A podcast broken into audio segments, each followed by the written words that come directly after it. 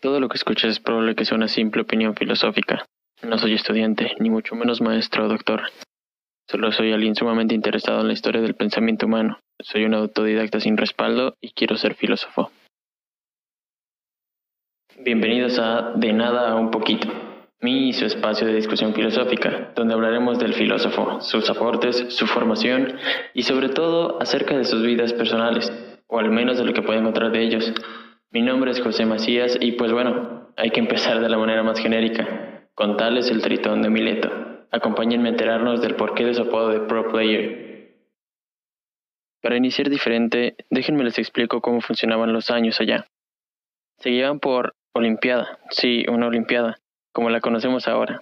Se hacen cada cuatro años como era de costumbre en la antigua Grecia, y como lo es en la actualidad. La primera Olimpiada fue en el año 776 a.C. o antes de la Nueva Era, como le quieran llamar. Y pues se dice que Tales nació en el primer año de la Olimpiada número 39, o sea que nació 152 años después de la primera Olimpiada, que vendría a ser el 624 a.C. o antes de la Nueva Era. Entonces Tales de Mileto nació hace casi 3.000 años. Ahí nomás para que se den un ligero quemón. La verdad a mí me parece increíble que conservemos información de hace tanto tiempo, es la primera probadita de este pastel de la historia del pensamiento humano.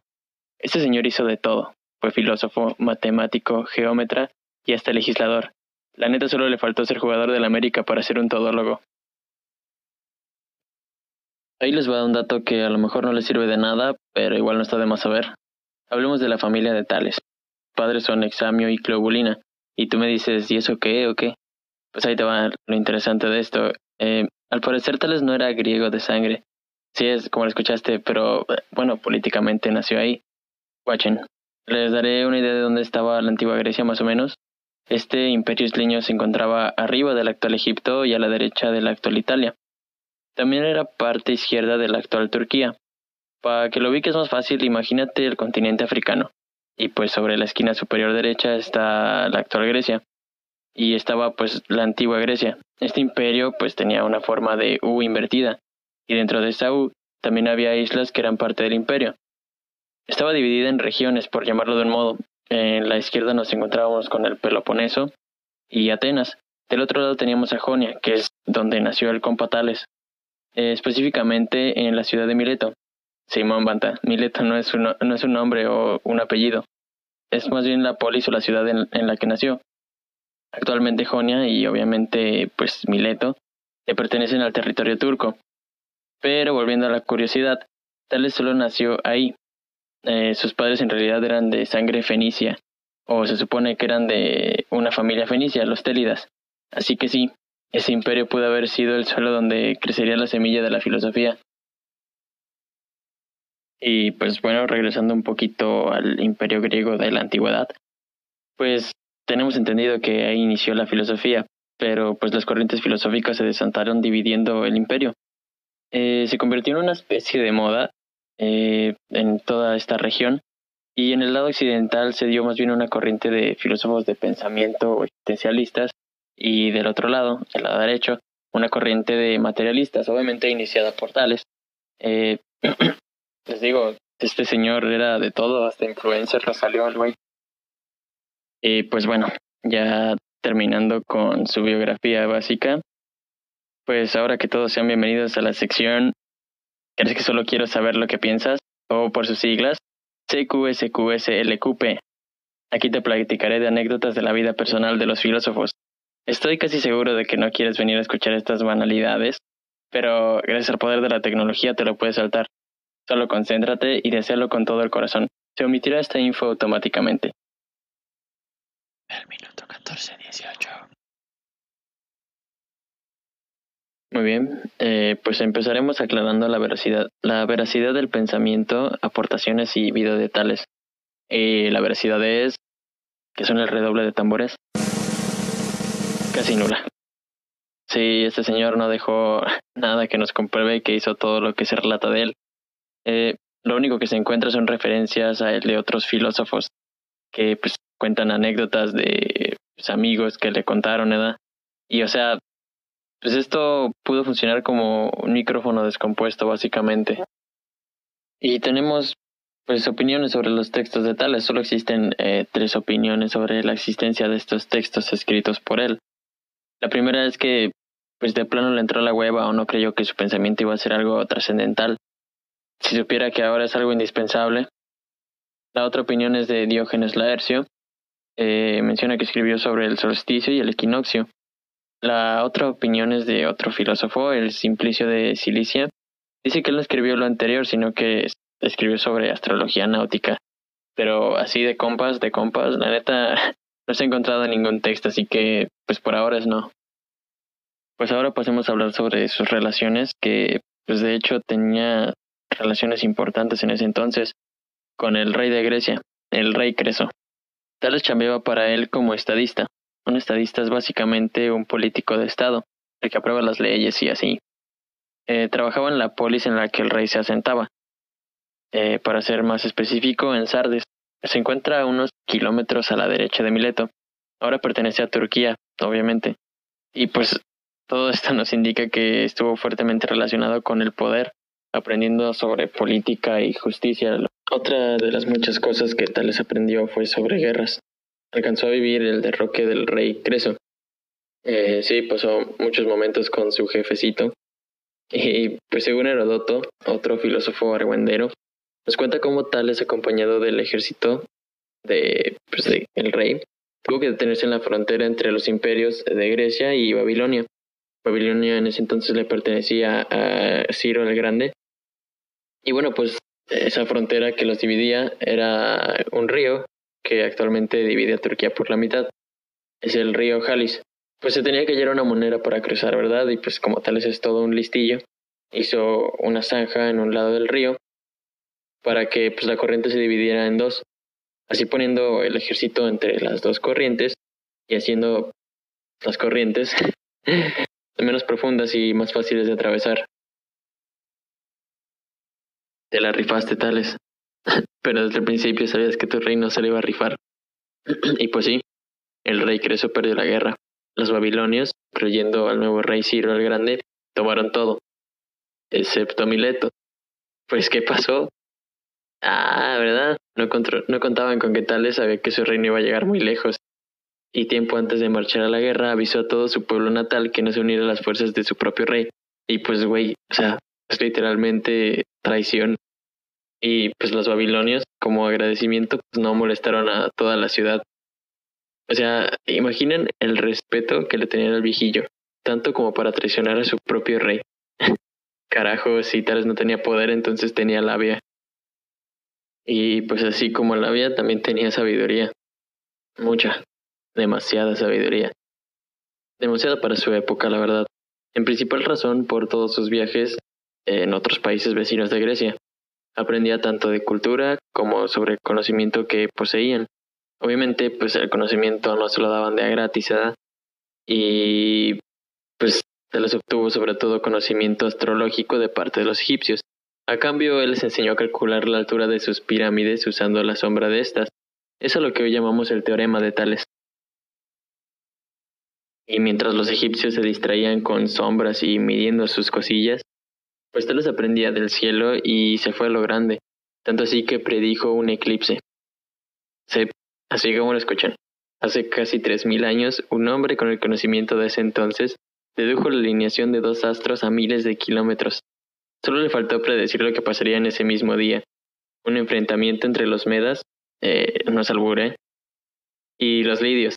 Dicen que al ver este suceso en plena batalla, los dos imperios hicieron las paces. Y bueno, tenían que... No, querían enfadar a los dioses a los que se les atribuía todo. Además de que pues un eclipse siempre era señal de de mal augurio y esas cosas, ya saben. Pero no todo fue color de rosa en la vida de Tales. Un día como cualquiera, Tales como siempre, interesado en las estrellas, iba caminando por la polis, observándolas, y de pronto el güey cayó en un pozo. La gente que lo vio caer se acercó y, pues no para ayudarlo, los culeros, pues más bien fueron para burlarse de él, diciendo que eso le pasaba por no concentrarse en las cosas que estaban en el cielo, en vez de concentrarse en lo que tenía pues al alcance de sus pies. Y lo lograron. Lo rompieron. Rompieron a alguien que, a alguien que siempre estaba feliz. Bueno, Desconocemos el orden cronológico de la veracidad de estos eventos, ¿verdad? pero me gusta imaginar que pues así fue como lo estoy contando. Me gusta pensar que pues el viejito tuvo su venganza, demostrando que incluso lo que está fuera de nuestro alcance también puede usarse para beneficio propio. El cabrón también predijo las lluvias que producirían una cosecha importante de aceitunas. Así tales se rentó todas las parcelas y aceiteras para el día de la cosecha. Y pues para entonces él era el único proveedor de aceite, lo que lo hizo rico. Y pues, güey, no hay mejor venganza que venderle aceite caro pues a quien se, a quien se burló de ti, ¿no? Pero bueno, ya basta de, mucha venganza, mata al alma y la envenena. Eh, mejor les platico de una anécdota narrada por Diógenes acerca de pues, cómo Tales rechazó oro. Sí, neta. Así como ustedes, yo también no me la creo. Eh, Diógenes se encargó, según él, de buscar todas las versiones y se cuenta que existió un premio que se le entregaría un trípode de oro al hombre más sabio del reino. Y pues sin dudarlo se pensó en Tales. Y así fue como le entregaron el trípode al hombre más sabio. Pues ni tanto. También se dice que cuando se le entregaron, tal lo rechazó diciendo que él no era el más sabio. Que la DVD sí es cierto, o sea, ¿quién no acepta un trípode de oro gratis? ¿Qué pedos? Bueno, el chiste es que pidió que se le llevara a alguien más. Habías, un miembro de los siete sabios de Grecia, perdón, de los siete sabios de Grecia. Y pues este tal Vías, que pues tampoco era tan sabio, pues también como el no sabio que es, pidió que se le entregara a alguien más. Y así varias veces hasta que llegó a manos de Tales otra vez. El chiste que, pues, el mismo Tales o Solón, otro miembro de los SS, pidieron que se entregara el premio a Apolo en su templo oráculo en Delfos, ciudad antigua en el lado izquierdo de Grecia. Y para los que no sepan qué es un oráculo, no, güeyes, no es ningún populismo mexicano para referirse a alguien mañoso o envidioso. Es más bien una especie de medium o alguien que puede comunicarse con fantasmas o dioses. Y Apolo es ni más ni menos que el dios del arte, sabiduría y la belleza. Y pues ni tan sabios eran Alch. Y hablando de sabios no tan sabios, pues dejen, ya les cuento quiénes son estas personas, déjense los presento. Pues principalmente tenemos a Tales de la ciudad de Mileto, el primer filósofo. Después tenemos a Solón de la ciudad de Atenas, eh, fue un legislador. Eh, tenemos a Vías, el otro güey que rechazó el trípode de oro, que es de la ciudad de Prien. Eh, también era un filósofo y poeta. Tenemos a Pitaco de Mitilene, él era estadista. Cleópulo de Lindos, el poeta. Quilón de Esparta, el político. Sí, todos piensan que los espartanos son luchadores o algo así. No, este era político. Una decepción. Periandro de la ciudad de Corinto, el Inge. Y pues bueno, todos estos personajes eh, son personas que influenciaron a Grecia, buscadores de la verdad, la primera etapa de la transición de poetas a sabios, mismos que crearían una cultura de pensamiento, una cultura de amor por la sabiduría, una cultura de filosofía. Y pues ya para finalizar el chismógrafo de la vida de este personaje, les cuento sobre cómo se cree que murió el viejito, que de hecho murió de manera irónica teniendo en cuenta su filosofía. El compa murió a los 78 años, en el segundo año de la quincuagésima novena Olimpiada. Eh, fue durante un pugilato. Un pugilato es lo mismo que pues, boxeo o una lucha. Y al parecer ese, ese día hacía mucho calor y pues el viejito sin pelo, pues todo el sol le pegaba en la mollera eh, quizá tenía sed el güey y pues le dio insolación. Y ni modo, se nos fue joven, y sin ninguna prueba de todo lo que se relata de él. Descanse en paz el legislador, geómetra, filósofo y pro player del Juego de Tronos. Ahora sí, después de tanto chisme, es hora de hablar de la filosofía de este personajazo. No sin antes comprender la transición que representa y el nacimiento de esto que se convirtió en una especie de moda en toda Grecia. Como sabemos, en el pasado, casi todo, si no es que todo, se atribuía a dioses. Y más si, tenemos, si teníamos ahí a estos famosísimos poetas de Homero y Hesiodo, relatando las hazañas y anécdotas de estos, y si hablamos de ellos, pues en, en Grecia no existían pocos que digamos, ya saben, pues el dios del agua, el del Olimpo, el del inframundo, el del amor, el del arte, el Kratos y pues así. Eh, podemos seguir nombrando dioses que gobernaban a los griegos y pues de hecho ellos creían que sus cuerpos no eran más que marionetas controladas por cuerdas. Esto hasta que llegó a Tales. Y bueno, tampoco esperen mucho de su filosofía. Es mejor que no tengan tan altas las expectativas. Porque repito, esto se trata de una transición. La fantasía se está degradando, se está degradando a pensamiento poco a poco. Y esta es la primera ficha dominó cayendo en lo que será una reacción en cadena que afectará a toda Grecia y al mundo. Habrá momentos en los que pienses que pues, su filosofía no suena para nada compleja, pero hay que tener en cuenta que se trata del primer pensamiento en un ambiente rodeado de seres divinos que controlaban el entorno y a sus individuos. Y miren, mejor primero hablemos del el principio o el arjé, que pues vienen del griego y se pronuncia archi. Del letrado del alfabeto griego se escribe alfa, ro, ji, eta. Si bien esta palabra no fue creada por Tales, igualmente fue útil para su filosofía. El dueño de la palabra es un miembro de la escuela de Mileto, otro filósofo del que hablaremos después. Bueno, entonces, pues, ¿qué es Arge? Es esa cosa de donde proceden y terminan las cosas, donde se revuelven todos los seres y los objetos, y siempre en cualquier momento del tiempo se mantiene idéntica. Este proceso generador de las cosas es el origen y la desembocadura. Siempre será esa cosa, rige todo el universo. Para que se entienda más fácil, se puede usar como ejemplo una frase clásica del catolicismo, eh, polvo eres y en polvo te convertirás. Este no es un arjé, pero se puede usar como uno. El arjé pues, se podría decir que es el polvo. Pero pues para que sea 100% un arjé, tiene que ser polvo al inicio, durante y al final. Eh, a lo que me refiero es que, por ejemplo, pues tú vienes del polvo, ¿no? O sea, naces y eres polvo. No, más bien desde antes que de nacer, pues eres polvo. Y mientras vas creciendo sigues siendo polvo hasta tu muerte, que pues es cuando te descompones y así pues vuelves al polvo. ¿Verdad? Eh, sería algo más o menos así. Pero, pues bueno, tengo un ejemplo muchísimo más sencillo para los fans de Evangelion. Va a ser más fácil entender lo que voy a decir que la misma serie, que por cierto aún no sale la última película para cuando escuchen esto. Bueno, el ejemplo es, eh, en la serie existe un líquido parecido a jugo eh, de naranja o tang, y este líquido se llama LCL, y todo está formado de este líquido, antes, durante y hasta el fin. Sí, así es en la serie. Ya entendido el concepto, pasamos al siguiente. Este término va de la mano con arge, están unidos de manera íntima y sutil. Hablamos de la naturaleza o por su pronunciación, physis, que pues también viene del griego. Se deletrea phi, y, sigma, iota, sigma.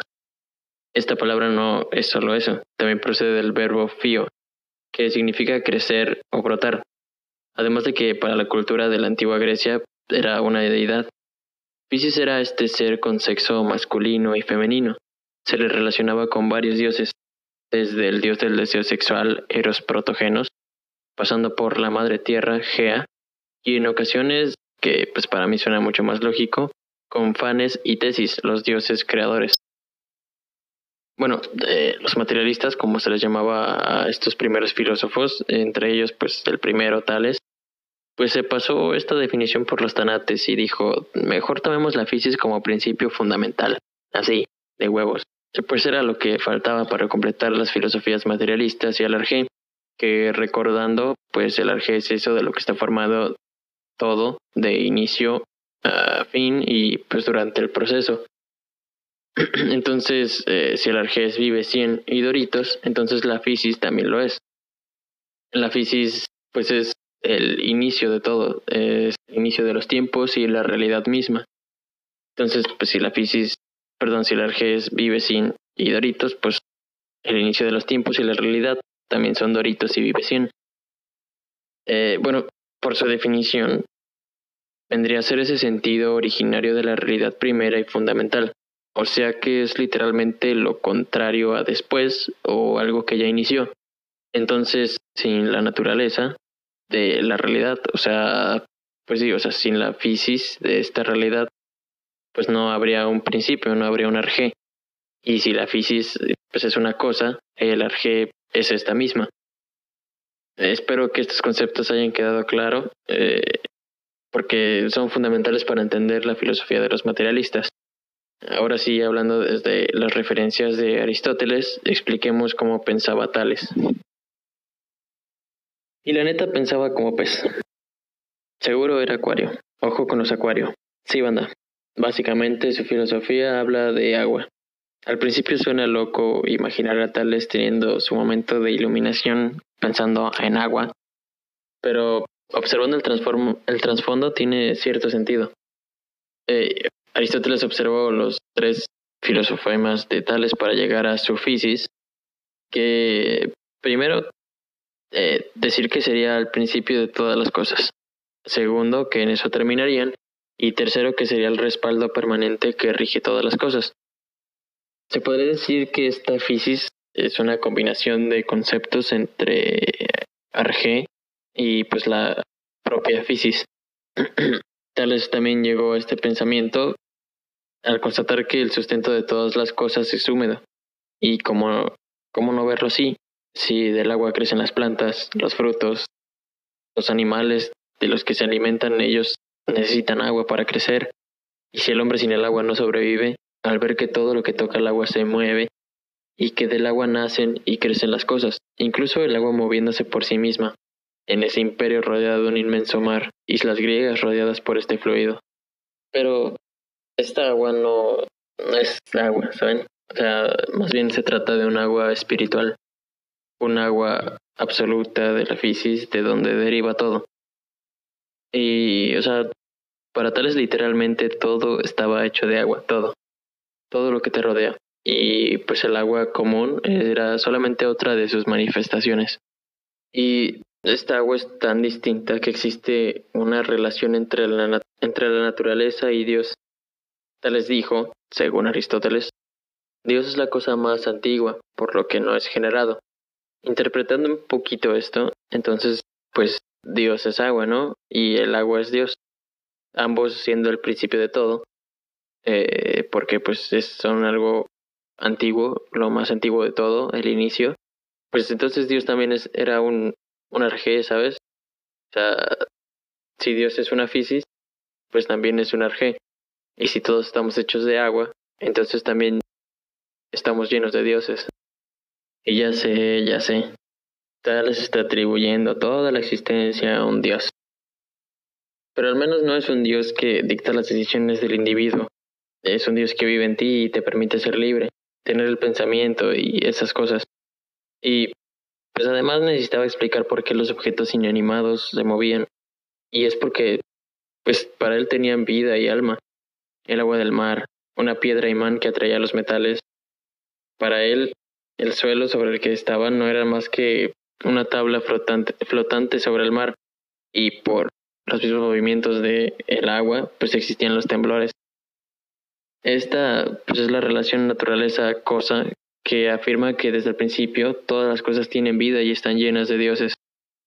Y si te pones a pensar en lo poco que sabemos de la vida de Tales, cada vez hace más sentido, ya sabes, naciendo en una ciudad costera, isleña, observando el mar sin fin, abriendo un río por la mitad, viendo la lluvia que hizo crecer las aceitunas que lo harían rico y que obtuviera su malévola venganza.